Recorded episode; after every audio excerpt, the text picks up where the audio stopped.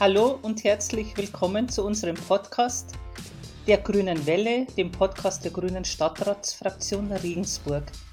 Mein Name ist Maria Simon, ich bin Fraktionsvorsitzende der Grünen im Regensburger Stadtrat. Zusammen mit Stefan Christoph sprechen wir in der heutigen Folge über den September im Stadtrat. Hallo zusammen auch von meiner Seite. Ich bin Stefan Christoph und zusammen mit Maria Fraktionsvorsitzende der Grünen im Stadtrat. Auch wenn die Stadtratssitzungen nach der Sommerpause gerade erst wieder anfangen, haben wir doch einige Themen aus der letzten Zeit, aus den letzten zwei Monaten, über die wir mit euch sprechen wollen. In unserer Folge heute soll es um die Deetskreuzung und die Kumpfmühler-Kreuzung gehen um Maßnahmen zur Innenstadtbegrünung, um den Ostpark und einiges weitere. Also fangen wir am besten gleich an.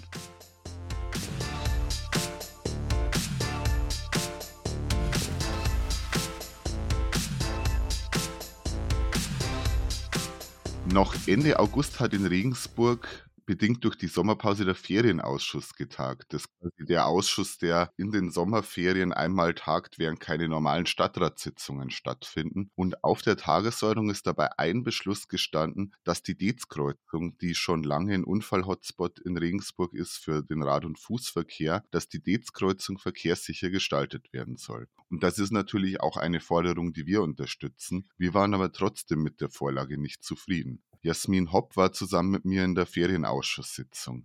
Jasmin, kannst du uns kurz erklären, was genau in der Vorlage problematisch war und wie hat die Koalition auf unsere Kritik reagiert?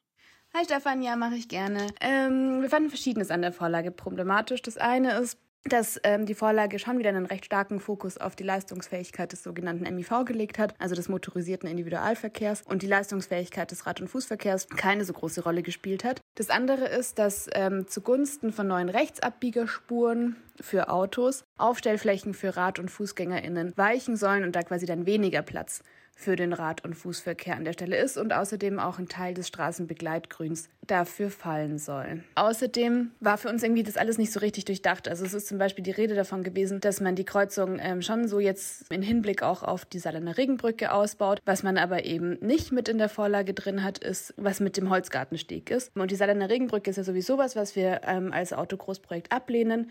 Und dafür hätten wir aber gerne den Holzgartensteg als sichere Rad- und Fußverbindung auf dieser Donauseite. Genau, und dann wäre auch die Frage nach dem sicheren Queren der Nordgau-Kreuzung gar keine große Frage mehr, wenn die Fahrräder auch über den Holzgartensteg fahren könnten. Eine Frage ist auch komplett unbeantwortet geblieben in der Sitzung. Es war die Frage danach, wie man damit umgeht, dass ja die nächsten Jahre gar nicht mehr so wahnsinnig viel Verkehr vermutlich erstmal über die Frankenstraße statt auswärts fährt, weil ja die Frankenbrücke über einige Jahre saniert werden wird und dann ähm, der meiste Verkehr eigentlich geradeaus durch die Nordgaustraße raus muss und dann quasi erst wieder nach Westen. Die Koalition, wie hat die reagiert? Ähm, wir hatten ja eigentlich gesagt, so ein wichtiges Thema, das so schlecht durchdacht ist, hätten wir irgendwie gerne in einem anderen Ausschuss oder im Plenum und nicht ausgerechnet im Ferienausschuss behandelt. Da wurde uns dann von Seiten der SPD entgegnet, dass wenn wir alle unfähig wären, im Ausschuss zu diskutieren, dann sollten wir doch bitte andere Leute in den Ausschuss äh, schicken. Wir sagen, da ist quasi wieder mal recht unprofessionell auf unsere, unsere Inhalte eingegangen worden. Wie gesagt, eine Frage wurde gar nicht beantwortet und alles in allem wurde dann die Vorlage durchgewunken. Vielen Dank für deine Erklärung, Jasmin. Im Ferienausschuss ging es auch um mobile Begrünung in der Innenstadt. Das ist grundsätzlich erstmal etwas Positives. Wir haben zu diesem Tagesordnungspunkt trotzdem einen Änderungsantrag gestellt. Wibke Richter war für uns im Ferienausschuss. Wibke, worum ging es in der Vorlage denn genau und was wollten wir durch den Antrag geändert wissen? Was wurde am Ende aus dem Antrag? Ja, danke Maria für die Frage. Bei diesem Tagesordnungspunkt ging es um mobile Begrünung einzelner Plätze mit so großen Pflanztöpfen. Und zwar vor allem in der Maxstraße und auf dem Neupfarrplatz und am Mark-Aurel-Ufer, also an der Donau, auf dem Platz hinter dem Haus der bayerischen Geschichte. Und Grund für die Ausweitung der Stadtbegrünung ist ja die enorme Hitzeentwicklung in der Altstadt, die auch da, wo nichts direkt gepflanzt werden kann, mit irgendwie Begrünung, Wasser oder dergleichen bekämpft werden muss. Grundsätzlich handelt es sich also um eine sehr gute Maßnahme. Nur ist unser Kritikpunkt, dass insgesamt natürlich noch viel zu wenig ist, um auch die Überhitzung in der Altstadt wirklich nachhaltig in den Griff zu kriegen. Zunächst gab es in der Sitzung auch einen Prüfantrag der Kollegin Freihofer von der linken zur festen Baumbepflanzung in der Maxstraße. Das, so wurde uns aber von der Oberbürgermeisterin und vom Gartenamt erklärt, ist aus verschiedenen Gründen leider nicht möglich und wurde bereits vor kurzem im Zuge der Umgestaltung der Maxstraße geprüft. Deshalb gibt es hier nur mobile Begrünung und wie wir ja auch schon gesehen haben, mobile Sitzgelegenheiten.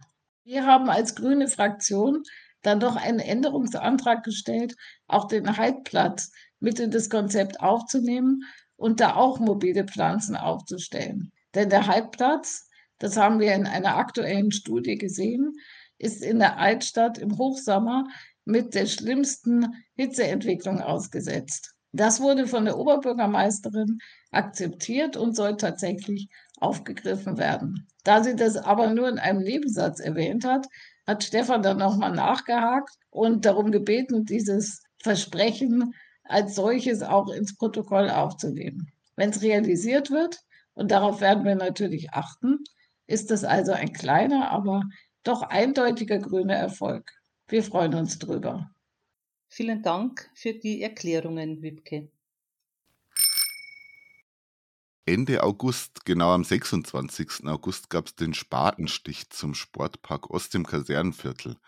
Und dass es da jetzt endlich losgeht, freut uns sehr. Der geplante Sportpark ist nicht nur für den Südosten in Regensburg ein Meilenstein, sondern stellt eine Aufwertung von der Sport- und Badeinfrastruktur für die ganze Stadt dar. Kinder aus dem ganzen Stadtgebiet werden hier in Zukunft schwimmen lernen. Für uns ist dabei besonders wichtig, der Sportpark muss klimaneutral betrieben werden. Er darf sich nicht zum Energiefresser und damit zum schwarzen Loch in der Stadtkasse entwickeln. Darauf haben wir bereits letztes Jahr gedrängt und mit einem Änderungsantrag entsprechende Forderungen gestellt. Wichtig ist es jetzt, dass dem Stadtrat möglichst schnell ein Konzept vorgelegt wird, wie der Sportpark genau klimaneutral betrieben werden kann. Aus dem Planungsausschuss von dieser Woche kann ich dazu auch noch berichten. Es wird keine Gasleitung verlegt, so stand es in der Vorlage. Der Sportpark Ost wird fossilfrei betrieben. Es sind Energiezentralen auf dem Areal der ehemaligen PLK geplant und auch für den Sportpark Ost ist eine Energiezentrale angedacht. Allerdings ist das Energiekonzept noch in Arbeit und es soll noch einiges geprüft werden, wurde uns gesagt. Wir halten euch dazu natürlich auf dem Laufenden. Also schaltet weiterhin die grüne Welle ein, wenn ihr nichts Neues verpassen wollt. Vor kurzem haben wir uns mit dem Regensburger Forum gegen Armut getroffen und über die Notwendigkeit, bezahlbaren Wohnraum in der Regensburg zu schaffen, unterhalten. Auch im Laufe des Gespräches haben wir dabei über das Forum Soziales gesprochen. Das Forum Soziales, das 2019 zuletzt getagt hat, ging 2014 aus der Erarbeitung von Maßnahmen zur Bekämpfung der Ursachen und Folgen von Armut in Regensburg hervor. Die Aufgabe des Gremiums war es, als Schnittstelle zwischen den verschiedenen sozialen Fachkräften, zwischen den Wohlfahrtsverbänden, der Stadtverwaltung und Mitgliedern des Stadtrates zu agieren und bei der Erarbeitung und Umsetzung von Maßnahmen gegen Armut mitzuwirken. Das Thema Armut beschäftigt uns auch in Regensburg. Die aktuellen Energiepreise und die Inflation werden die Probleme wohl noch verschärfen. Wir haben uns deswegen in einem Brief an die Sozialbürgermeisterin Freudenstein gewandt und sie aufgefordert, das Forum Soziales wieder einzuberufen. Wir dürfen bei den bevorstehenden Aufgaben keine Zeit verlieren und müssen alle unsere Kompetenzen dazu nutzen, die wir in Regensburg haben. Das Forum Soziales sehen wir dabei als einen wichtigen Baustein. Bisher hat die Sozialbürgermeisterin auf unseren Vorschlag noch nicht reagiert. Wir werden euch darüber auf den Laufenden halten. Jetzt zu was Erfreulichem. Alle zwei Jahre feiert unsere Südtiroler Partnerstadt Brixen im August ihr Altstadtfest. Auch dieses Jahr war eine Delegation aus Regensburg bei unseren FreundInnen in Brixen zu Gast. Monir Shahedi, meine Kollegin und ich durften dieses Jahr auch mit dabei sein und wir haben dort unsere grünen FreundInnen und auch viele der StadträtInnen, das sind so wie bei uns die ReferentInnen in der Stadtverwaltung, kennenlernen und mit denen austauschen dürfen. Äh, Monir, jetzt frage ich dich, magst du uns vielleicht noch ein paar deiner Eindrücke mitteilen und vor welchen Herausforderungen steht unsere Partnerstadt und wie gehen Sie damit um? Ja, wir sind als Festgast freundlich aufgenommen worden. Die Brixener sind sehr gastfreundlich. Das ist mein Eindruck. Die Architekturführung durch die alte Stadt hat sich super gelohnt, mir viel Spaß bereitet und ist unvergesslich. Ich habe die alte Stadtfest mit einem Einzug und einer Zeremonie am Domplatz sowie symbolische Übergabe des Schlüssels der alten Stadt an das Komitee des Festes genossen. Europa soll 2050 klimaneutral sein und die Herausforderungen sind für Brixener immens. Wie Brixen die Herausforderungen wahrnimmt und welche Schritte gesetzt werden. Laut grüne Gemeinderätin Verena Stenico, die Brixener haben immer noch nicht verstanden, dass sie von russischem Gas komplett unabhängig werden müssen. Dazu ihre Befürchtung der Sieg der Rechten in Italien bei den Wahlen im September. Und sie hoffe, dass sich ihre Befürchtung als falsch herausstellen wird. Ich habe auch gute Austausch und tolle Unterhaltung mit Gemeinderat Grüne Bürgerliste Markus Frey gehabt. Wir sind nächstes Jahr Gastgeber und kümmern uns um unsere Gäste. Ich freue mich darauf. Vielen Dank dir, Monia. Am Dienstag, am 20. September, fand die erste Sitzung des Planungsausschusses nach den Ferien statt. Die Koalition hatte einen Antrag eingebracht, das Verbot für das Anbringen von PV-Anlagen aus der Altstadt-Schutzsatzung zu streichen. Damit wird auch PV in der Altstadt möglich. Der Antrag geht in die richtige Richtung, finden wir. Jedoch muss man noch wissen, dass die Neufassung des Bayerischen Denkmalschutzgesetzes im Landtag noch beschlossen werden muss. PV-Anlagen sind damit grundsätzlich möglich, aber auf eine denkmalgerechte Ausführung ist zu achten. Was heißt das nun? Dafür fordern wir ein kommunales Denkmalkonzept, damit die Verwaltung eine Orientierung hat, wie sie mit Anträgen umgehen soll. Da, wo es dann nicht möglich ist, soll den Eigentümern aus der Altstadt Beteiligungsmöglichkeiten an Freiflächen eingeräumt werden, damit sie auch Energie produzieren können. Einen weiteren Erfolg können wir berichten. Ein erneuter Maßnahmenbeschluss zur Verbesserung des Knotenpunktes Friedensstraße Kumpfmüller Brücke wurde behandelt. Eine diagonale Führung RadfahrerInnen von Norden nach Osten kommend, also von der Kumpfmüller Brücke Richtung Friedensstraße, wird nun doch möglich gemacht. Das verhindert das gefährliche Abbiegen, was jetzt oft Praxis ist.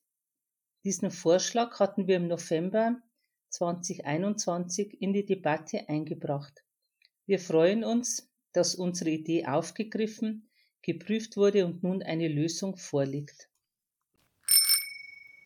Und zum Schluss dürfen wir gratulieren. Diese Woche hat Drugstop 20 Jahre Jubiläum gefeiert. Wir gratulieren sehr herzlich und danken dem bisherigen Vorstand aus Marion Hoffmann-Planck, aus Dr. Willi Unglaub und Hans Eckmann für ihr langjähriges Engagement für Menschen, um Wege aus der Abhängigkeit zu finden. Und wir wünschen dem neu gewählten Vorstand aus Narine Schulz, Florian Eckmann von Necker und Julia Wasmeier alles Gute für die wichtige Aufgabe, die sie jetzt übernommen haben. Gratulieren dürfen wir auch dem Treffpunkt Seniorenbüro. Die feiern 30-Jähriges. Das Angebot von ihnen erhöht die Lebensqualität von SeniorInnen, bietet interessante Freizeitmöglichkeiten und trägt dazu bei, möglichst lange in der eigenen Wohnung leben zu können. Da machen insgesamt 365 Ehrenamtliche mit.